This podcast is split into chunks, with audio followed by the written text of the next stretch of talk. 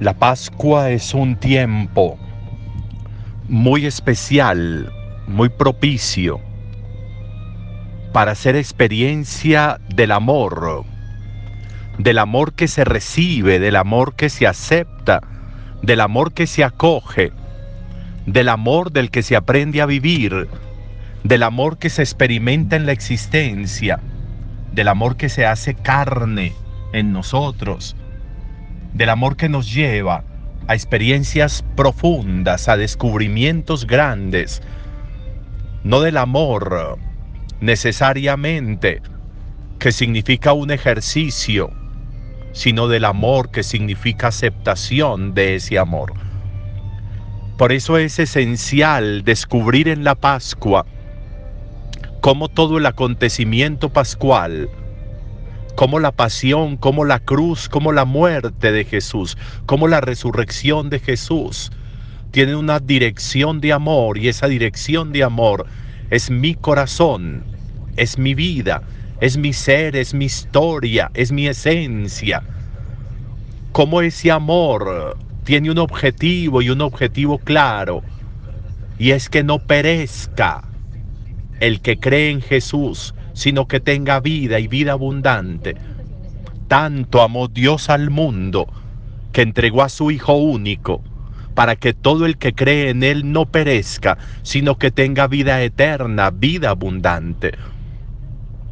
Así comienza el Evangelio que proclamamos hoy en el capítulo 3 de Juan. Y ese no perecer es muy importante para nosotros en la reflexión para que no perezca, es decir, para que no muera, para que no muera el ser, la vida, la alegría, la prosperidad, la plenitud, los proyectos. Perecer es quedar en mitad de camino, perecer es quedarse en la línea de partida, perecer es renunciar, perecer es dejar de fluir en la existencia la vida. Perecer es la renuncia voluntaria muchas veces al ejercicio de la vida.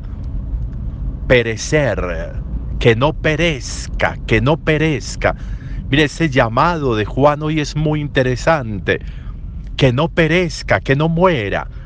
Que en la vida de un creyente no muera lo que le genera plenitud y prosperidad que la vida de un creyente todo sea vida y vida abundante.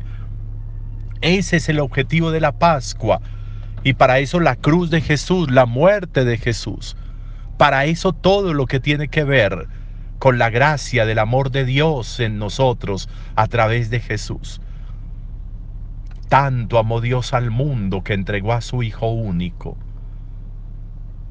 Y por eso es interesante ver lo que sucede en el libro de los Hechos cómo detienen a los discípulos en la, y los guardan en la cárcel, porque están anunciando a Jesús, están anunciando esto, de que tanto amó Dios al mundo que entregó a su Hijo único. Y el Sanedrín y los sumos sacerdotes los detienen. Pero Jesús, pero Dios los libera. Y cuando en la mañana van a ir a buscarlos para llevarlos a juzgarlos, encuentran que todo está normal, las puertas cerradas, los guardas en la puerta, pero los discípulos no están allí detenidos, están en el templo. Los ha liberado Dios. Tanto amó Dios al mundo que entregó a su Hijo único. Experiencia profunda de amor, experiencia profunda del amor experiencia enorme del saberse amado, experiencia enorme del dejarse amar, experiencia enorme de experimentar en la vida lo que significa dejarse amar.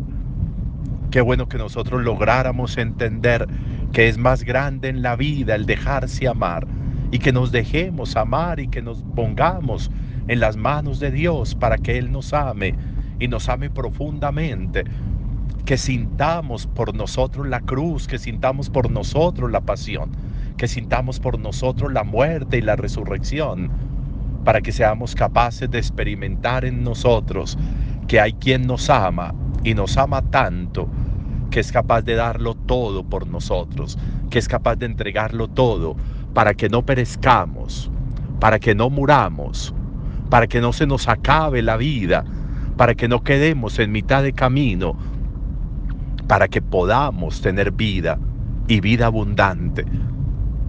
La Pascua es el tiempo para dejarnos amar, para dejarnos amar profundamente. Buen día para todos.